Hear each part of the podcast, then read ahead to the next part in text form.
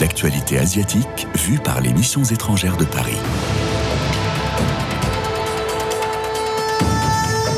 Une émission présentée par Sébastien Flacourt. Ce que nous célébrons ce soir, c'est l'énergie inlassable, le travail acharné, l'audace des hommes et des femmes qui ont écrit l'histoire de la réussite de Hong Kong. Des Chinois et des Chinoises pour la plupart.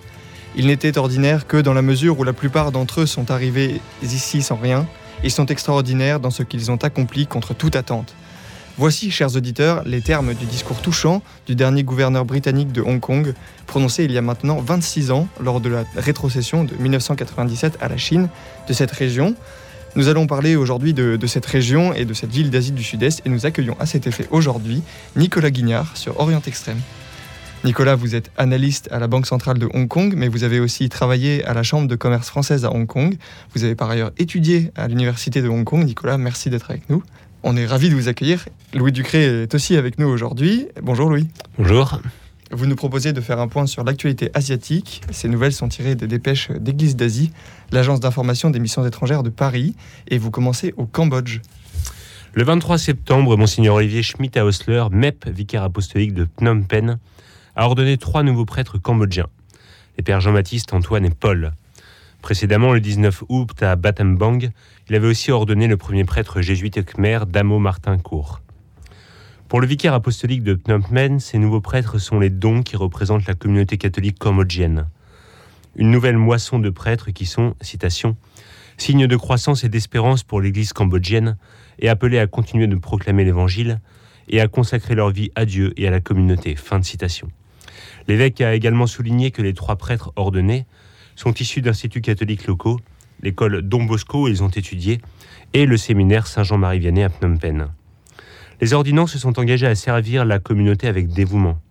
Le père Antoine, âgé de 30 ans, a confié, J'ai traversé des joies et des difficultés, mais tout ce que je peux faire, c'est prier Dieu et rester avec lui, lui faire confiance et lui offrir ma vie.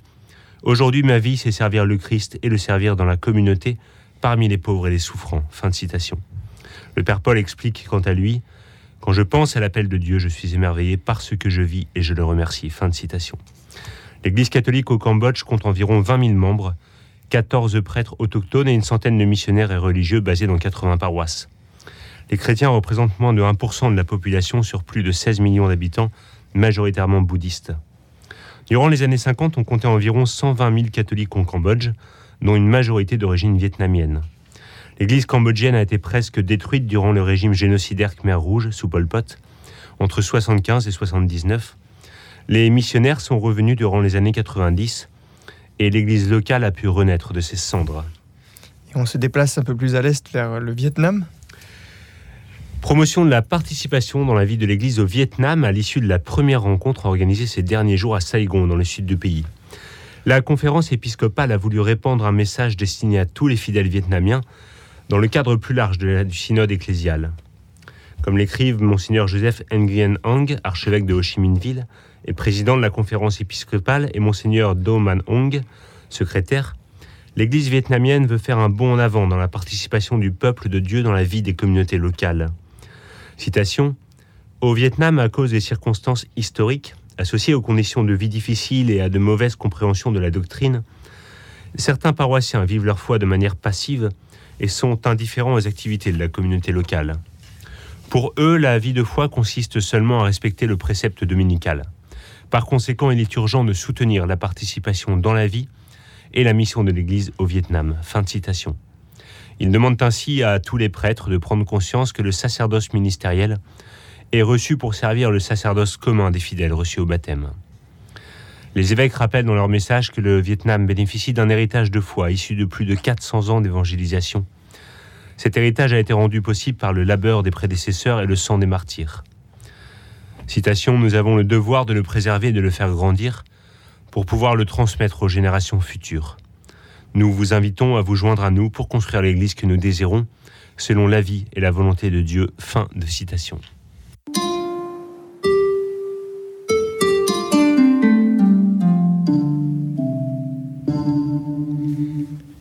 Merci oui, Louis Ducré pour cette revue d'actualité.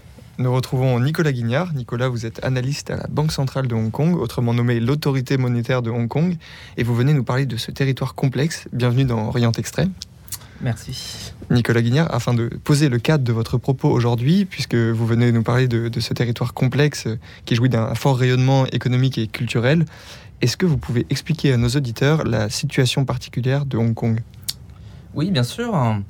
Donc Hong Kong est une ville qui fut la dernière colonie britannique. Rétrocédée à la République populaire de Chine en 1997, elle devient une région administrative spéciale. Ça veut dire que légalement, Hong Kong est sous autorité chinoise, mais que la ville conserve de facto une large autonomie.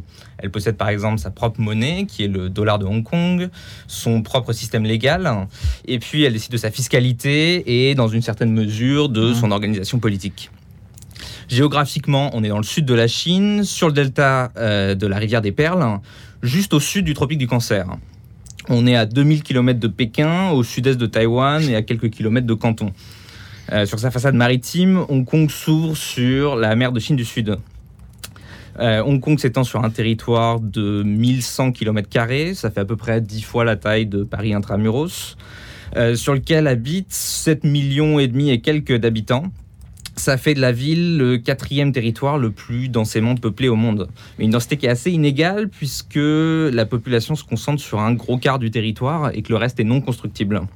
On parle de parcs, forêts et autres réserves biologiques. Économiquement, Hong Kong, c'est un territoire très développé et une économie de services à 95% dans le PIB. Quatre industries clés, la finance, le tourisme, les services aux entreprises, donc comptabilité, conseil, IT, services légaux, etc. Et puis euh, le commerce de biens. La ville fait partie de ce qu'on a appelé les quatre dragons asiatiques, aux côtés de sa jumelle et grande rivale Singapour, la Corée du Sud, Taïwan. Et son PIB s'élève aujourd'hui à 360 milliards de dollars, soit un PIB par habitant de pratiquement 50 000 dollars. C'est 25% plus élevé que la France et 4 fois le PIB par tête au niveau national en Chine. Il faut cependant noter qu'il existe de fortes inégalités sur le territoire, reflétées par un coefficient de Gini qui s'élève à environ 52. Culturellement, enfin, Hong Kong, c'est ce que les anglo-saxons appellent un melting pot, puisque 91% de la population est ethniquement chinoise. On y retrouve des Chinois de Chine continentale, auxquels s'ajoutent des Hongkongais dits locaux. À ceci, euh, on peut ajouter également diverses nationalités du sud-est et du sud de l'Asie, ainsi qu'une large population occidentale expatriée. Il y a notamment environ 50 000 Français. La population est relativement vieillissante, et puis 20% de la population parle le mandarin comme langue maternelle, 80% le cantonais, qui est la langue dominante du sud de la Chine. L'anglais est langue officielle, au même titre que le chinois. Et cette diversité, elle se reflète également au niveau des cultes. On a 55% d'athées, 27% de bouddhistes et taoïstes, 7% de protestants, 5% de catholiques, 4% de musulmans et 1,5% d'hindous. Vous savez qu'en France, on, aime les étymologies, et j'ai pu lire que Hong Kong voulait dire le port au parfum ou le port parfumé, c'est ça pourquoi, euh, ce nom? Donc oui, effectivement, Hong Kong est appelé le, le, port au senteur ou port parfumé, tout simplement parce que son nom en chinois signifie cela. En cantonais, on l'appelle Hengong, en mandarin Xiangang. Donc il s'agit de, de, deux sinogrammes, euh, Xiang qui signifie parfumé ou aromatique, et euh, Gang qui signifie port. Vous allez me dire que ça répond pas à votre question. Il y a plusieurs hypothèses sur l'origine du nom. Euh, Hong Kong étant à l'origine un gros port de pêche, euh, l'utilisation du, du, gang, du port, est assez peu surprenante. Euh, Xiang l'est un peu plus. Alors il y a plusieurs hypothèses. Hein. Euh, la première, c'est que Hong Kong aurait servi de base à une femme pirate nommée Xianggu. La deuxième, c'est que la province voisine du Guangdong produisait une sorte de jus épicé à partir d'un arbre de Gumixiang. Et la troisième, c'est que le port d'Aberdeen, donc un petit port sur la partie sud de l'île, abritait de nombreux arbres à encens, euh, dont la fragrance aurait alors donné le nom au village. Les Britanniques, lorsqu'ils annexent l'île de Hong Kong en 1842, reprennent la prononciation cantonaise du lieu et puis la romanisent, ce qui donne le nom actuel de la ville. Oui, c'est ça, c'est une région qui a longtemps été euh, habitée et colonisée par, euh, par les Britanniques, et ça dès le 19e siècle tout à fait. En fait, euh, l'histoire de Hong Kong est assez intéressante parce qu'elle s'inscrit vraiment dans la grande histoire et se fait euh, le miroir de grandes tendances comme euh, d'abord la colonisation, après la guerre froide et aujourd'hui la réémergence de l'Asie et de la Chine en particulier. Avant 1842, Hong Kong c'est un tout petit village de pêcheurs, loin de tout centre de pouvoir impérial qui sert de base à quelques pirates locaux et parfois à des rebelles. Mais au 19e siècle, son histoire euh, moderne, on va dire, commence. Pour faire bref, la Grande-Bretagne souffre d'un déficit commercial chronique vis-à-vis de l'Empire du Milieu. Elle se met alors à exporter de l'opium vers la Chine, qui finit par interdire son commerce en raison des grands dommages que cela cause. Londres déclare la guerre à Pékin, s'impose rapidement grâce à sa supériorité technologique, notamment les canonnières à vapeur, et force la Chine à signer un premier traité inégal en 1842, le traité de Nankin, qui va ouvrir cinq ports chinois euh, au commerce britannique et céder l'île de Hong Kong aux Britanniques. En 1856, rebelote, lors de la deuxième guerre de l'opium, qui va encore plus ouvrir le pays aux appétits impérialistes et, euh, dans le cas de Hong Kong, voir la péninsule de Kowloon céder à perpétuité aux Anglais. Puis Hong Kong, en 1898, atteint sa taille définitive avec le bail amphithéotique de 99 ans des nouveaux territoires, qui représente environ 90% de de la surface du territoire. Hong Kong, maintenant sous tutelle britannique, va devenir ce qu'on a appelé longtemps la perle de l'Orient, s'imposant à la fois comme une base navale importante pour le commerce avec l'Asie et surtout la Chine, et puis qui va également participer à la diffusion d'idées modernes en Chine, et c'est en partie depuis la ville de Hong Kong que Sun Yat-sen va animer le mouvement révolutionnaire du Tongmenghui. Après 1945, euh, et donc la libération japonaise, la ville voit un nouvel afflux de migrants qui fuient la reprise de la guerre civile entre communistes et nationalistes, puis les errements de Mao, notamment pendant la révolution culturelle. Le territoire est une espèce d'îlot capitaliste séparé par un rideau de bambou de la Chine communiste. Après la mort de Mao, la Chine s'ouvre sous l'impulsion de Deng Xiaoping et Hong Kong va connaître un véritable âge d'or. La ville devient une espèce de sas entre la Chine et le monde. Les usines du Guangdong produisent en masse des biens exportés depuis Hong Kong. Shenzhen est fondée en 1978. Et puis Hong Kong devient une, une importante place financière et un hub logistique clé dans la nouvelle vague de mondialisation des années 80. Cependant, Hong Kong est rétrocédé en 1997, euh, puisque le bail des nouveaux territoires touche à sa fin, et euh, devient euh, une république administrative une région administrative spéciale, pardon, sur le célèbre modèle d'un pays de système. La région représente alors 18% du PIB national de la Chine. La ville va alors alterner entre crise, crise asiatique de 1998, épidémie du SRAS, etc., etc., et période d'expansion économique rapide grâce à l'apport de la Chine continentale. Elle devient un véritable pont entre euh, Orient et Occident. Merci Nicolas Guignard pour ces premières réponses. On va bien sûr prolonger cet entretien sur Hong Kong. Je rappelle que vous êtes analyste à l'autorité monétaire de Hong Kong. Et pour tout de suite, chers auditeurs, je vous propose un petit interlude musical en écoutant la musique Chase de Leslie Chung.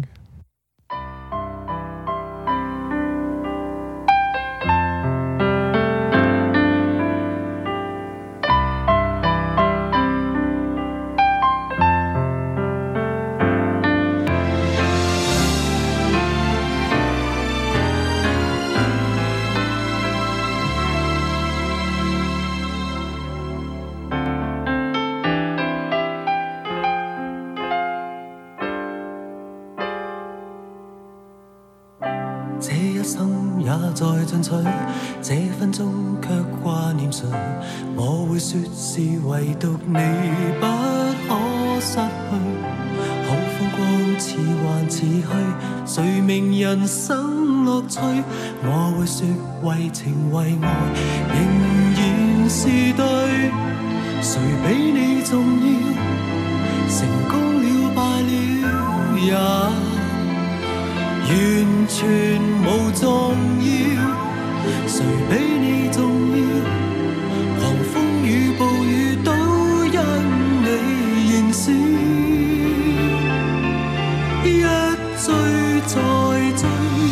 想追赶生命里一分一秒。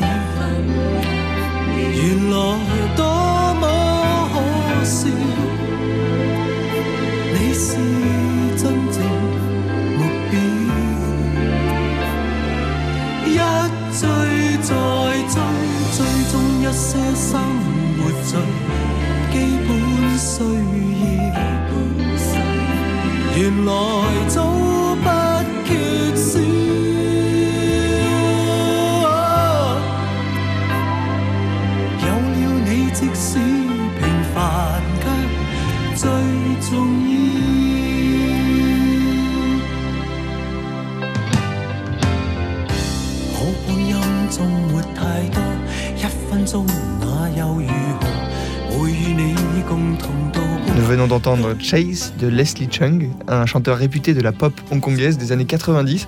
Vous avez pour habitude de l'écouter, Nicolas?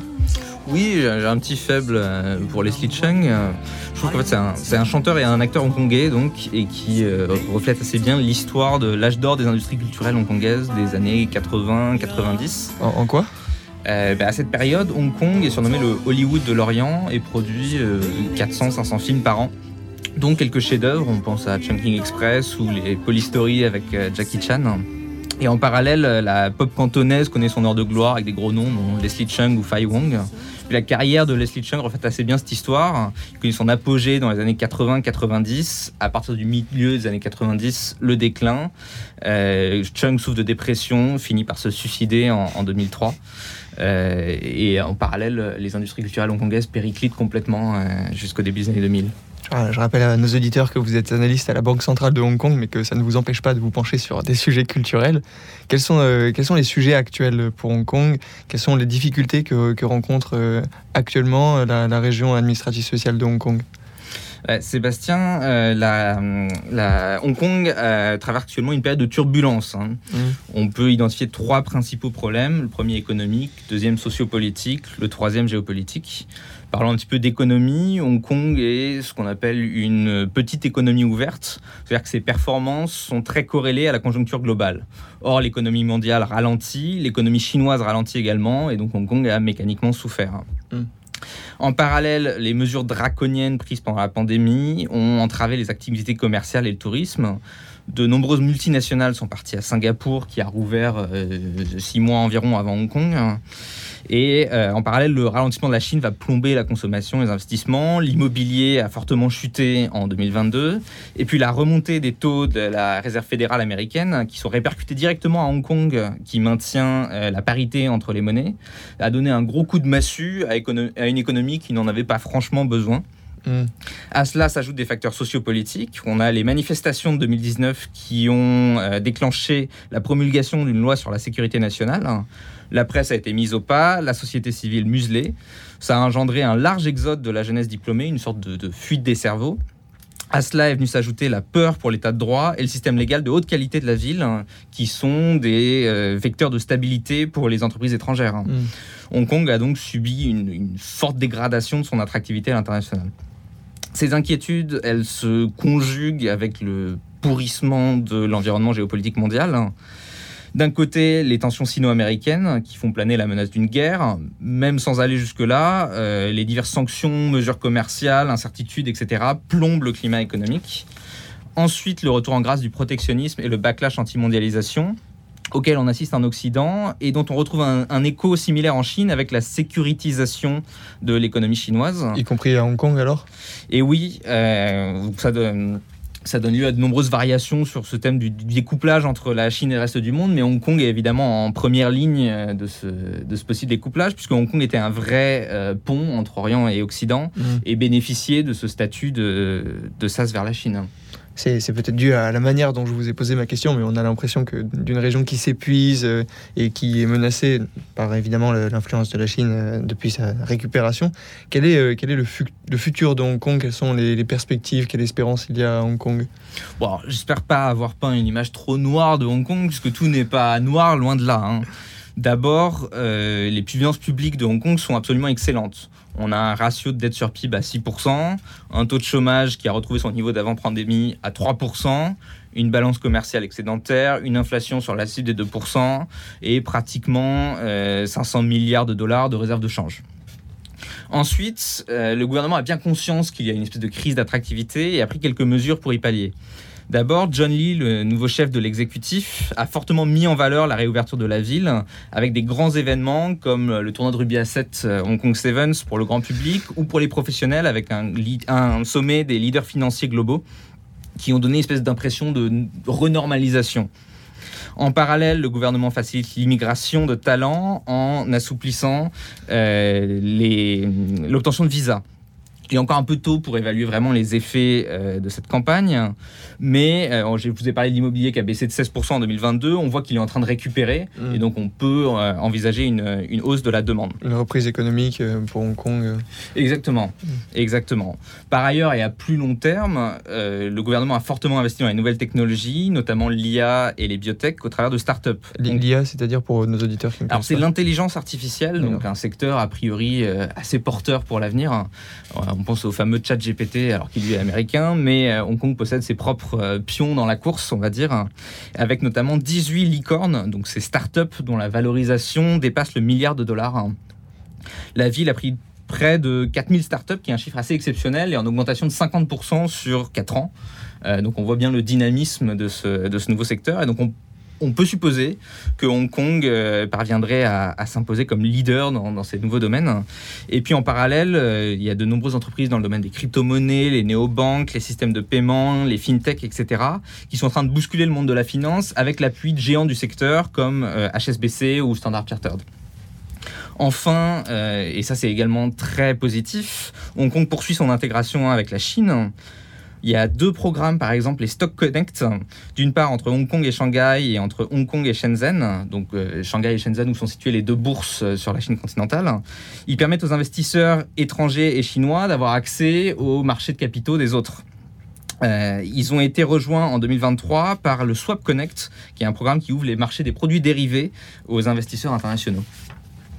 Autre projet assez ambitieux, le projet de la Grande Baie chinoise, qui a fait beaucoup parler de lui à son lancement en 2017, donc en anglais Greater Bay Area ou GBA.